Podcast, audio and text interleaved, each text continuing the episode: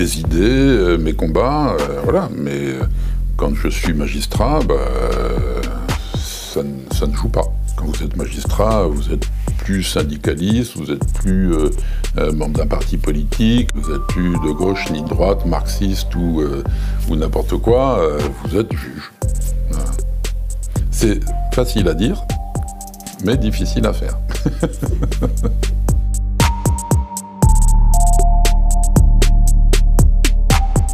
L'impartialité. Un deuxième principe fondamental après l'indépendance, consacré dans tous les textes qui définissent la déontologie des magistrats. Un principe complexe à saisir qui revient à demander aux juges d'être indépendants d'eux-mêmes. Plus concrètement, voici la définition de l'impartialité que donne le recueil des obligations déontologiques du magistrat. L'impartialité oblige le magistrat à se défaire de tout préjugé. En somme, le magistrat ne doit apparaître ni dans sa vie professionnelle ni dans sa vie personnelle, porteur de convictions et d'affections particulières qui pourraient venir créer un soupçon de connivence avec l'une des parties chez le justiciable. Le tribunal doit donc donner l'apparence qu'il est impartial. Mais qu'en est-il des juges? Qu'est-ce que l'impartialité pour eux? Devenir étranger à qui l'on est? Est-ce réellement possible de respecter cette exigence de neutralité lorsque l'on est plongé dans la société? Je suis Camille. Je suis Inès. Et vous écoutez Tomber la robe. Spontanément, je dirais non. C'est pas possible. Michael Imbert, président du tribunal judiciaire de Guéret. Après quelques secondes, quelques minutes, oui, c'est possible. Alors, euh, juger, c'est quelque chose d'instinctif. On passe notre temps euh, à, juger en permanence. Vous prenez le métro, euh, est-ce que ce chemin-là, c'est plus simple ou pas? Vous rencontrez quelqu'un de nouveau, est-ce que vous le trouvez bien habillé ou mal habillé? Vous passez votre temps à juger. Mais ça, c'est pas un métier voyez Là où ça devient un métier, c'est justement quand vous prenez conscience de, tout ce qui vous anime spontanément et où vous apprenez à, vous en départir pour aborder la chose avec neutralité. Donc c'est pour ça que j'allais dire, euh, spontanément, non, c'est pas possible d'être impartial. Vous lisez une première ligne de la première page du dossier et il y a une idée qui se, qui se met en place. Et puis ensuite, vous allez trouver des pièces qui vont confirmer la projection que vous avez faite ou qui vont au contraire l'infirmer. Alors vous allez vous reconfigurer et puis faire une nouvelle piste. Mais ça, vous le faites quand vous lisez n'importe quoi. Mais par contre, quand vous n'êtes pas en position de juger institutionnellement avec le rituel judiciaire dans cette fonction euh, où l'on vous demande de trancher des litiges de manière impartiale, c'est une toute autre méthode que vous allez appliquer. Vous allez avoir cette impulsion première, puis vous allez l'écarter. Et vous passez votre temps, en tout cas je ne veux pas faire de mon cas une généralité. Moi, je passe mon temps à repousser les projections que je fais sur, euh, sur un dossier.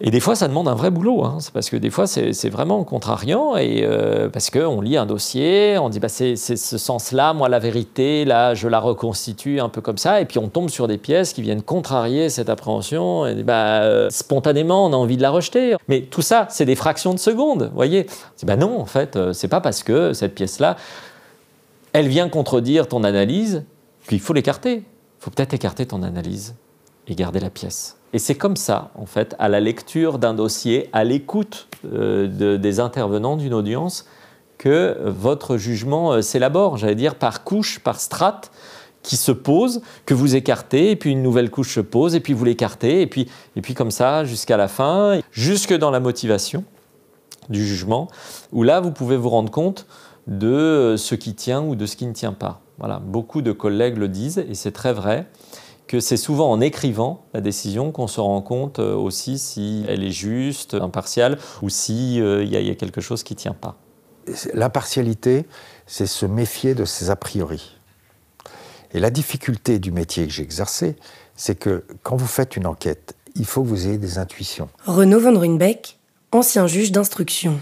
Si vous n'avez pas d'intuition, vous faites rien. Et en même temps, il faut se méfier de ses intuitions. En se disant, attention, je peux me tromper. Il faut toujours se remettre en cause, quelque part.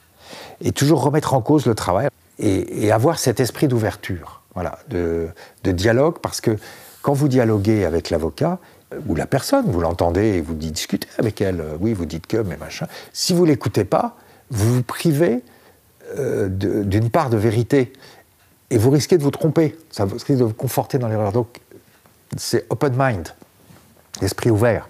Il faut être très ouvert et à un moment donné, euh, aboutir quand même. On ne peut pas rester non plus à l'écoute permanente, mais il faut que le juge, la décision soit éclairée. Voilà, c'est toute la difficulté, d'ailleurs tout l'intérêt de ce métier, c'est justement de ne pas rentrer dans une case et se méfier de soi-même, de douter. Mais concrètement, il y a un mot impartial, part. C'est donner à chacun sa part, sa juste part. Simone Gaborio, ancienne magistrate. Et donc, ce que je soutiens, je ne suis pas la seule à le dire, c'est que pour donner à chacun sa part, il faut participer au monde, par encore. C'est-à-dire avoir conscience des réalités sociales. Si le juge ne fait qu'entériner le rapport de force, oh, il est impartial. Il n'a pas pris euh, position de façon automatique, il a réfléchi, mais euh, il n'a pas vu, il n'a pas eu conscience du contexte social, ou il n'a pas voulu en prendre conscience. Il n'a pas réfléchi sur ce locataire en difficulté, par exemple. Il n'a pas pris sa part au monde, et c'est pour cette raison qu'il est important pour un juge de connaître la réalité sociale.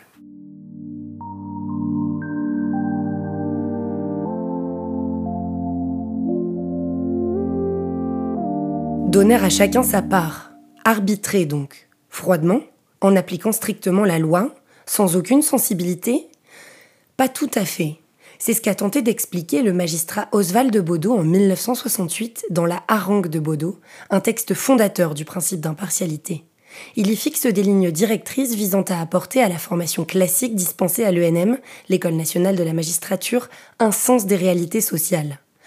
Pour la petite histoire, la harangue a été envoyée par Oswald de Baudot à une centaine de nouveaux magistrats, dont un exemplaire a été transmis anonymement à la chancellerie, ce qui a très rapidement engagé des poursuites disciplinaires contre Baudot. En cause, l'affirmation suivante, qui prône non pas l'impartialité, mais le fait d'être partial. Il concluait Soyez partiaux. Pour maintenir la balance entre le fort et le faible, le, riche et le pauvre, qui ne pèsent pas, du, même poids.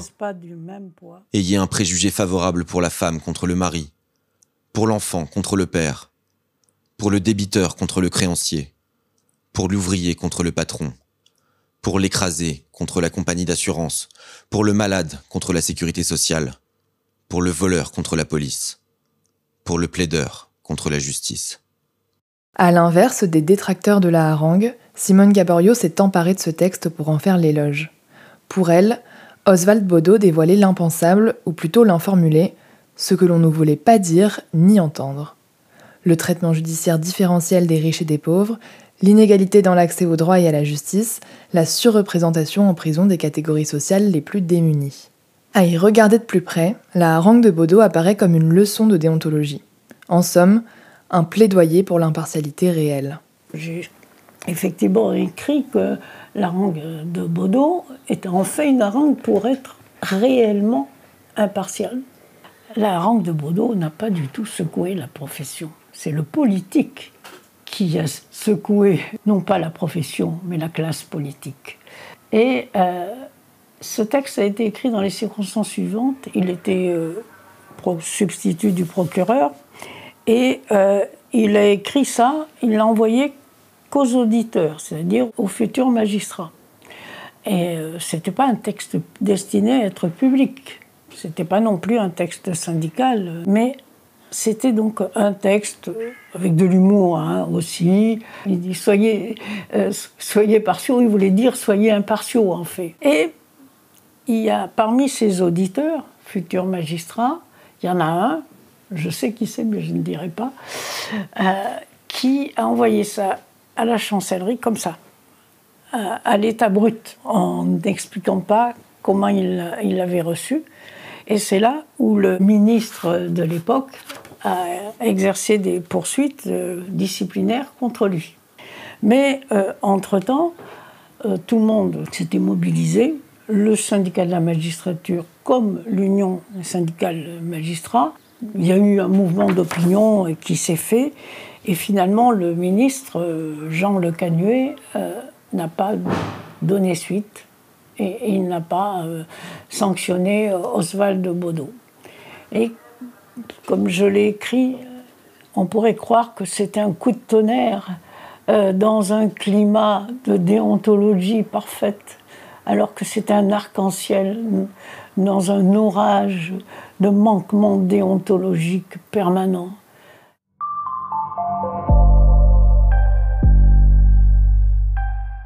Donc euh, cette harangue, eh ben, j'en suis fière. Je, et très curieusement d'ailleurs, euh, il y a eu euh, en Belgique un, bâtonnier qui avait, il y, a, peu de temps, il y a juste quelques années, regretté que les discours de rentrée, puisque chaque fois qu'on commence une année judiciaire, il y a un discours officiel, ne s'inspirent pas de cette harangue. Et j'ai encore vu des jeunes euh, auditeurs, des jeunes magistrats qui ne la connaissaient pas et qui, quand la découvraient, ont senti un, souffle. Hein, parce qu'il m'arrive d'en rencontrer certains, par exemple, de leur dire euh, Moi, je pense que quand on interroge, quand on est juge d'instruction, quand on interroge quelqu'un, il ne faut pas que l'interroger sur les faits, mais qu'il prenne la parole aussi sur ce qu'il est, etc. Eh bien, mais moi, quand je dis ça à mes maîtres de stage en juridiction, on me dit que c'est du temps perdu. Hein.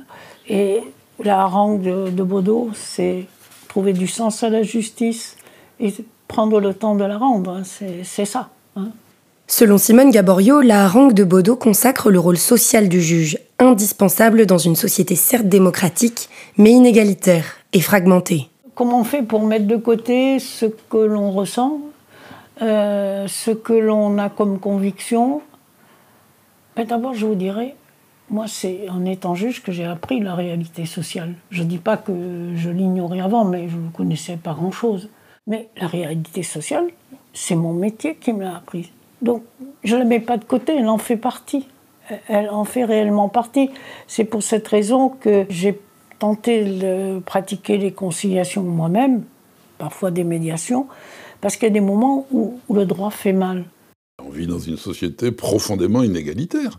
Euh, avec euh, des classes sociales, euh, des riches, des pauvres, des gens qui sont heureux, des gens qui vivent dans HLM, d'autres qui vivent dans des châteaux, des gens qui sont malades, des gens qui sont très bien portants.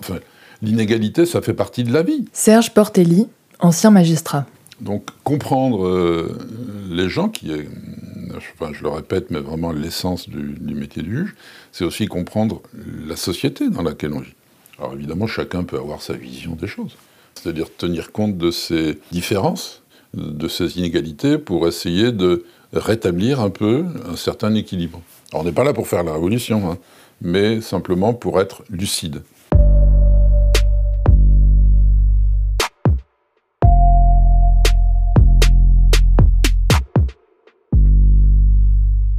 Mais alors, Comment est-il possible en pratique de prendre en compte la réalité sociale au cas par cas, alors que l'on doit appliquer une loi par nature d'ordre général et impérative? On a toujours une marge de manœuvre, mais on ne peut pas faire n'importe quoi non plus. Parce qu'on euh, est juge et donc on applique la loi. Alors on l'applique avec une liberté, ou avec des libertés, mais pas n'importe lesquelles. C'était un, étranger euh, qui passait... Euh, devant, devant le juge qui est chargé euh, des reconduites ou pas à la frontière. Et donc à l'époque, au tribunal de Paris, on m'avait confié euh, cette responsabilité-là, cette fonction. L'affaire en question, c'était euh, un étranger qui, qui avait été arrêté alors qu'il était... Enfin, il n'avait rien fait, il n'avait pas commis d'infraction, hein, simplement. Il n'avait pas les papiers nécessaires pour rester en France. Mais il était marié, il avait un tout petit enfant, tout petit. Et donc, euh, il, travaillait, même s'il n'y avait pas de papier. Et donc, euh, tout d'un coup, je vois passer dans la porte la, femme euh, du gars et son bébé qui était emmailloté sur elle. Donc, elle passait, elle repassait. Enfin, vous imaginez dans quel état elle était, puisque en fait, elle attendait le verdict pour savoir bah, ce qu'allait devenir sa vie. Et là, j'ai bien compris que ce que je risquais de faire, c'est de casser une famille. Pour appliquer des principes, euh, il faut reconduire tous les étrangers à la frontière. Je me suis dit, mais c'est pas possible, ce type-là, il est. Enfin, il a, jamais rien fait, au contraire, il est venu ici pour avoir une meilleure vie. Et donc, je, dis, bon, ben, je mets l'affaire en délibéré, je ne peux pas juger tout de suite, j'étais un peu un peu bouleversé, quoi. Voilà. Et donc, euh, je, me dis, bon, bah écoute, euh, dur Alex, c'est de l'ex, euh, tu peux rien. je le fais rentrer, et puis au moment de prononcer ma décision, je dis, bah non, non, non, je, je, vais, je vais encore réfléchir. Je remets ça en délibéré. Délibéré avec moi-même. Hein. Donc, le type repart, et puis là, tout d'un coup, je change d'avis en disant, non. Allez, tant pis, qu'est-ce que je peux invoquer euh, L'article 8 de la déclaration de la Convention européenne des droits de l'homme sur le droit à la vie euh, familiale. Alors c'était assez contraire à la jurisprudence dominante. Donc je me suis dit, tant pis, euh, le parquet fera appel, je m'en fiche. Je ne peux pas faire ça, c'est pas possible. Je ne pourrais pas me regarder dans la glace demain. non, non, puis je ne pourrais pas en parler à mes enfants non plus. Niet. Donc je le fais venir, je lui dis, bon, vous pouvez, je vous assigne à résidence. Euh, j'avais dépassé un peu ma, marge de manœuvre, mais la Cour de cassation aurait pu aussi changer sa jurisprudence. Voilà, donc la marge de manœuvre, parfois, c'est ça. Alors je ne dis pas que c'est tous les jours, mais il y a des moments où euh, le, métier vous obligerait vraiment à faire des choses tellement ignobles, euh, dont, on aurait tellement honte qu'il faut passer au-delà de ça. Voilà un, exemple qui, qui montre que on peut être innovant finalement. Qu'est-ce que on a comme mission de faire vivre le droit. Faire vivre le droit, c'est une mission. Si on ferme les yeux, on est perdu pour la justice. Pour moi, c'est ça.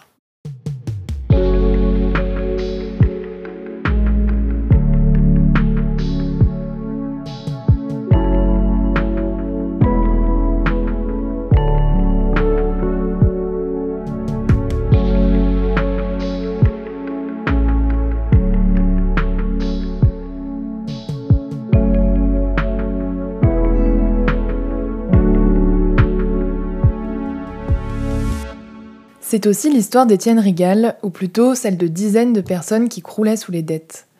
Elles avaient souscrit à des prêts sans avoir eu connaissance des taux d'intérêt faramineux qu'elles devraient rembourser. Cette histoire, Emmanuel Carrère en a fait un livre, D'autres vies que la mienne, qui raconte la croisade de deux petits juges, Étienne Rigal et Juliette Devinck, jusqu'à la Cour de justice de l'Union européenne, face aux établissements de crédit assoiffés de liquidités. L'histoire, c'est celle d'établissements de crédit dont la stratégie commerciale relevait du flirt poussé avec l'arnaque selon la formule d'Emmanuel Carrère.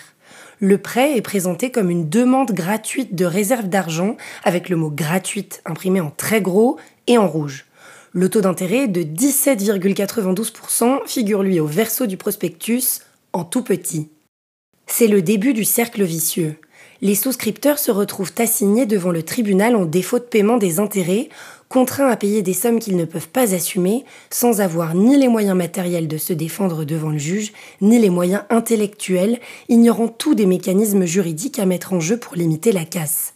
Tout le contraire des établissements de crédit, des professionnels en la matière, qui assignent ainsi leurs débiteurs en défaut de paiement par le biais de leurs avocats rodés à ces procédures et spécialisés en droit de la consommation. on a considéré que c'était trompeur et que les gens pouvaient croire que ce crédit était gratuit et donc, il nous fallait sanctionner le prêteur en ce qu'il donnait une information non pas fausse puisque tout y était, mais qui était présentée de telle façon qu'il pouvait être induit en erreur. Toute la question était de savoir si le juge pouvait d'office, sans que le consommateur ne se plaigne, aller regarder si les contrats étaient réguliers ou pas, et donc sanctionner le prêteur s'il y avait lieu. La faculté pour le juge de soulever d'office des clauses abusives dans les contrats, ça veut dire qu'il peut déclarer lui-même qu'une clause est abusive sans que le consommateur ou son avocat ne le demande. En gros, ça donne le pouvoir au juge d'annuler le contrat sans que personne ne l'ait réclamé. La Cour de cassation alors considérait que nous n'avions pas ce droit-là, puisque son idée était que les personnes devaient se protéger elles-mêmes. Si les consommateurs ne se plaignaient pas, personne, pas même le juge, ne devait regarder le contrat. Finalement, il y avait une idée très libérale Si les personnes ne s'occupent pas d'elles-mêmes, l'État ne doit pas s'occuper d'elles. Et derrière cela, il y avait l'idée suivante. Si on considère que les gens ont à se défendre eux-mêmes pour qu'on examine la régularité des contrats, ça veut dire finalement qu'ils sont suffisamment informés, suffisamment compétents pour le faire. C'est l'idée aussi de l'autonomie de la volonté qu'on retrouve en droit civil, c'est-à-dire que les parties sont égales et le juge, puisqu'elles sont égales, ne doit être qu'un seul arbitre. Or, évidemment, les parties ne sont pas égales, notamment en compétences. Vous avez un professionnel, le prêteur, qui connaît bien les règles, les mécanismes et qui a le pouvoir économique, et un consommateur qui les ignore et qui plus est, qui a des impayés, donc est en situation économique fragile. Notre idée, c'était donc de dire qu'il fallait qu'on puisse intervenir d'office, quand je dis nous, il s'agit du juge, pour pallier l'incompétence des consommateurs et faire valoir la loi, faire appliquer le droit au-delà de la volonté des parties. On retrouve là le concept d'ordre public. L'ordre public, c'est le droit qui dépasse les parties, le droit qui s'impose aux parties, au-delà d'elles-mêmes. Car le juge n'est pas qu'un recracheur de loi, c'est un interprète. Pour réparer ce qu'ils estimaient être une injustice, pour rétablir l'équilibre entre consommateurs et professionnels, Étienne Rigal et Juliette Devin ont saisi l'actuelle Cour de justice de l'Union européenne L'objectif, que sa décision pousse le droit français à une réforme. Et pour ce faire, face au refus de la Cour de cassation, face à sa jurisprudence libérale, nous avons décidé de saisir la Cour de justice de l'Union européenne, dont les arrêts s'imposent aux juges français, y compris à la Cour de cassation, et celle-ci, au bout de deux ans, nous a dit Oui, vous avez raison, les parties sont inégales. Le juge doit pallier cette inégalité. Elle disait Si on veut que le droit soit effectif, si on veut que la protection du consommateur soit réelle, si on veut que le droit communautaire s'applique, il faut que les juges l'appliquent et donc elle nous a autorisé à relever d'office les irrégularités et, sans intervention ou demande des parties, à relever les illégalités contractuelles. Concrètement, les consommateurs devaient toujours rembourser ce qu'ils avaient emprunté, mais sans les intérêts. Donc évidemment, la somme due était moindre. Un matin d'avril 2001, la décision de la Cour de justice de l'Union européenne tombe et leur donne raison. En matière de droit de la consommation, l'office du juge doit être élargi pour qu'il ait le pouvoir, afin de protéger de manière effective les consommateurs, de relever d'office le caractère abusif d'une clause. Les dettes de milliers de personnes s'en trouvent en toute légalité allégées. Mais c'est un changement de jurisprudence qui n'est pas très bien accueilli par certains auteurs et professeurs de droit de l'époque. Parce que nous étions considérés comme des juges de gauche des juges rouges, des dangereux gauchistes et des gens qui voulaient mettre du désordre là où il y avait de l'ordre, alors qu'en fait, on voulait juste de rajouter de l'ordre, plus exactement de l'ordre public, là où il devait y en avoir. Moi, j'avais l'impression d'aller dans le sens de l'application de la loi et donc de l'ordre et de pallier aux inégalités des partis. évidemment, quand, dès qu'on innove, on, nous considère comme des perturbateurs et cela a été le cas. On a été critiqué, on a été considéré comme des gens dangereux ou excessifs. Alors pas par la justice, pas par mes collègues, mais par les avocats, par les organismes de crédit, et aussi par des universitaires, des professeurs de droit. Et puis maintenant, on est considéré comme des gens qui ont été extrêmement modérés et qui ont amené de la paix sociale. Nous sommes devenus des gens qu'il faut écouter, qui étaient raisonnables. Vous savez, tout ça s'évolue. Ce qui paraît extrémiste au départ apparaîtra plus tard comme de bon sens. On en revient au qualificatif de juge rouge dont nous avons parlé avec Renaud Van Ruynbeck dans l'épisode 1. C'est une image qu'on m'a souvent donnée. Alors que je sois un homme de gauche, je le crois et je le professe. Je le revendique. Mais je ne sais pas ce qu'est un juge rouge. Moi, je suis quelqu'un de coléreux. Alors, je ne suis pas coléreux dans la vie courante, dans ma vie privée. Je suis assez calme de tempérament. Mais par contre, quand quelque chose me révolte, quand j'ai le sentiment d'une injustice dans mon métier, il n'y a rien qui peut non pas m'arrêter, mais en tous les cas m'empêcher d'essayer d'agir. La colère, c'est ce qui met en route, mais par exemple, sur le droit de la consommation, on a travaillé, on a beaucoup travaillé techniquement. C'est-à-dire que si on a gagné, si je puis dire, c'est parce que techniquement on a bossé. La colère est une chose, mais derrière, il faut de la compétence et du boulot.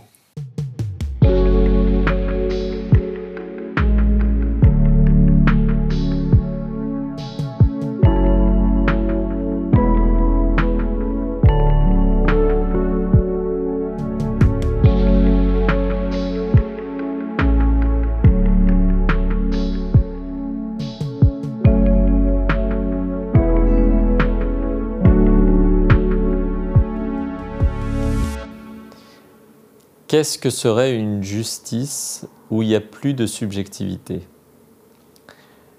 Ce serait une justice où il n'y a plus d'humain. Michael Imbert, président du tribunal judiciaire de Guéret. Donc ce serait une justice, je ne vais pas dire inhumaine parce que c'est connoté, mais ce serait une justice a-humaine. Et je ne suis pas sûr qu'en réalité ce soit euh, souhaitable. Parce qu'il y a la justice divine, selon qu'on y croit ou qu'on n'y croit pas du tout.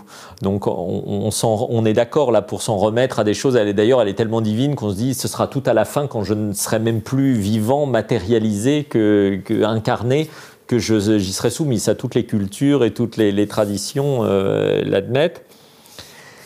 Mais pour le temps qu'on a à faire sur Terre, euh, puisqu'on est humain et incarné, je crois qu'il faut euh, que nos actes et, notre euh, respect des règles soient appréhendés par une justice incarnée et, donc humaine. L'autre alternative, c'est l'algorithme. Donc l'algorithme, lui, il vous propose quelque chose qui est extrêmement séduisant. Il vous propose la rapidité. Et il vous propose une forme d'égalité dans le lissage, en disant qu'à Marseille, euh, à Lille, euh, que vous soyez jugé à 9h ou à 21h euh, le soir, que vous soyez jugé le 31 décembre ou le 1er janvier, vous serez jugé toujours de la même manière. Ok. Mais qui fait la subjectivité de l'algorithme? On est en train de se rendre compte hein, aujourd'hui que même les développeurs de certains algorithmes ne les comprennent plus donc ne les maîtrise plus. Et donc, est-ce qu'on veut s'en remettre à la décision de ce qu'on ne comprend plus, de ce qu'on ne maîtrise plus, et qui en plus est désincarné? Ça, je laisse chacun euh, se prononcer, mais pour moi, c'est un grand non. Mais c'est toute la différence entre la machine et l'homme. Voilà. Serge Portelli. Donc, euh, il y en a qui vivent euh, avec cette, cette illusion ou ce fantasme que la justice doit être exactement la même pour tous et pour toutes. C'est une idiotie. Tout simplement parce que chaque homme est différent. Chaque acte est différent. Parce qu'il y a un auteur, il y a une victime, il y a un contexte social, ce que vous voulez. Voilà. Et à chaque fois, c'est différent. Et à partir du moment où vous dites Ah, c'est encore la même chose, Ah, c'est toujours la même, il vaut mieux changer de métier. Je ne vois pas pourquoi ceux qui montrent ce qu'ils sont, donc justement ne se contentent pas des apparences, montrent leurs convictions de façon publique, seraient plus partiaux que s'ils les gardent pour eux, pour leur petite intimité, les mettent jamais en débat, hein, et c'est piégé. Moi, je trouve qu'au contraire. Bon, moi, je ne me fais pas d'illusions. Par exemple, quand euh, les avocats... Non, ils n'ont pas mis longtemps pour me connaître, partout où je suis arrivée, disons. Eh bien, ils savaient qu'il y avait des choses qui me touchaient plus que d'autres. Eh c'est bien. Ils, peuvent mieux agir comme défendeurs, en sachant que euh, ils savent que ce sont des arguments qui vont toucher. S'ils sont devant un juge sphinx, hein, ils ne savent rien. Être impartial ne veut pas dire qu'il faut dénier sa sensibilité et sa subjectivité. En revanche, l'impartialité implique la recherche d'un équilibre, parfois menacé par la proximité avec l'affaire que l'on juge, avec ceux que l'on juge. Si jamais vous, appartenez à tel parti, si vous jugez quelqu'un de ce parti, vous vous déportez.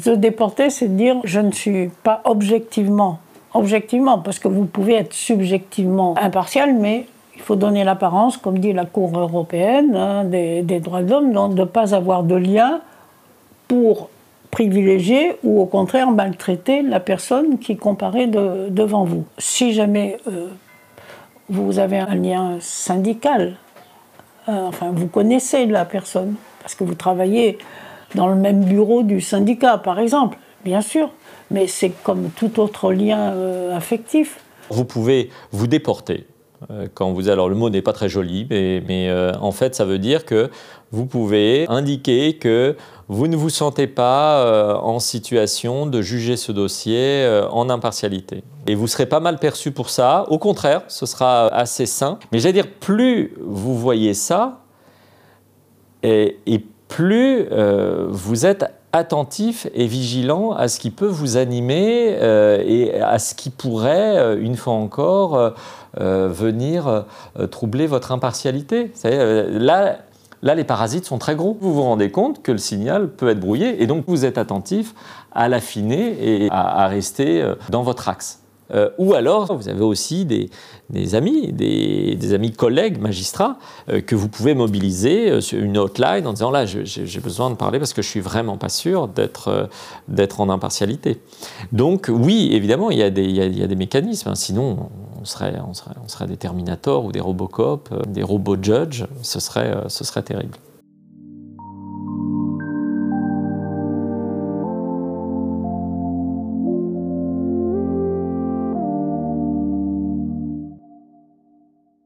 l'idée, c'est que euh, le, cœur de la mobilité euh, des magistrats, c'est cette logique d'impartialité, d'équité et d'impartialité dans le rendu du jugement pour que euh, les magistrats ne deviennent pas des notables, en quelque sorte, qui seraient inscrits définitivement dans un territoire. Et c'est un vrai danger. Quand on parle d'impartialité à Laurent Villemez et Johan Demolly, sociologues qui ont traité le sujet, ils évoquent immédiatement la mobilité géographique des magistrats. Ce terme de mobilité, il désigne les changements réguliers de fonction et de lieu d'exercice des juges auxquels ils sont soumis généralement tous les 5 à 7 ans au cours de leur carrière. Il ne faut pas que euh, le juge d'instruction il reste en Angoulême pendant, pendant 15 ans parce qu'il euh, il va rencontrer euh, toutes les élites angoumoises pendant 15 ans et du coup il va plus il va plus être impartial surtout mmh. qu'il va aller déjeuner avec elles et dîner et faire la enfin voilà mmh. ça c'est pas possible Gwenola Jolicoz, première présidente de la Cour d'appel de Poitiers, de son côté, remet en question le fait que la mobilité géographique soit imposée aux juges au nom de l'impartialité. Un juge déraciné, isolé, est-ce quelqu'un qui est en capacité de rendre la justice? La question du juge et de sa mobilité géographique est vraiment complexe. Parce que bien sûr, à la fois, euh, certains vous diront que c'est une chance que de pouvoir sillonner la France, euh, découvrir les Outre-mer, et que bien sûr cela vous amène à, une grande ouverture sur le monde, euh, sur la diversité, sur les autres, et ça c'est indéniable. En revanche, il y a un revers à la médaille. C'est que vous pouvez aussi vous sentir finalement au fil de ces, de ces déplacements, de, ce que je peux appeler parfois une certaine errance personnelle. cela peut vous rendre aussi finalement éloigné de toute notion de communauté.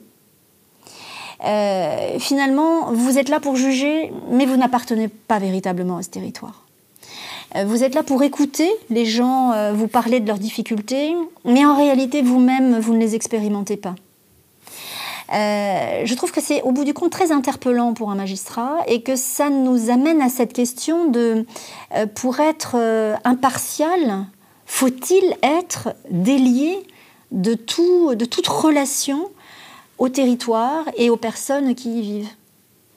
Euh, je pense que ça nous, amène vraiment à des, interrogations très paradoxales sur ce que l'on souhaite euh, de la déontologie du juge, ce mythe de l'indépendance et de l'impartialité, euh, qui nous amène finalement, je trouve, ou en tout cas c'est un risque, à finalement être isolé et sans lien avec la conversation locale. Cela amène un certain nombre de collègues à se dire, eh bien voilà, je suis impartial donc isolé, et je suis indépendant donc indifférent. Je pense que c'est presque dangereux pour la magistrature.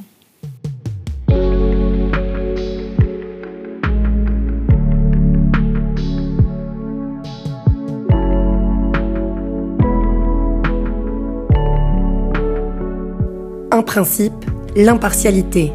Des dizaines d'outils pour atteindre cet idéal, être indépendant de ses convictions, de ses affections, tout en restant proche de sa subjectivité et de sa sensibilité, de ce que l'on considère être juste et être injuste.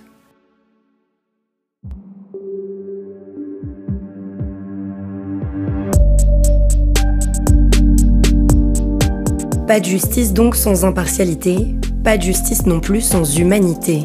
C'est précisément la discussion que l'on entamera au cours du prochain épisode, dans lequel on plongera au cœur des émotions du juge.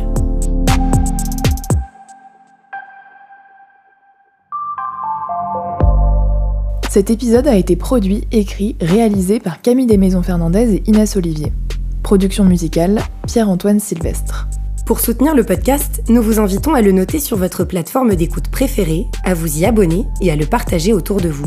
À bientôt!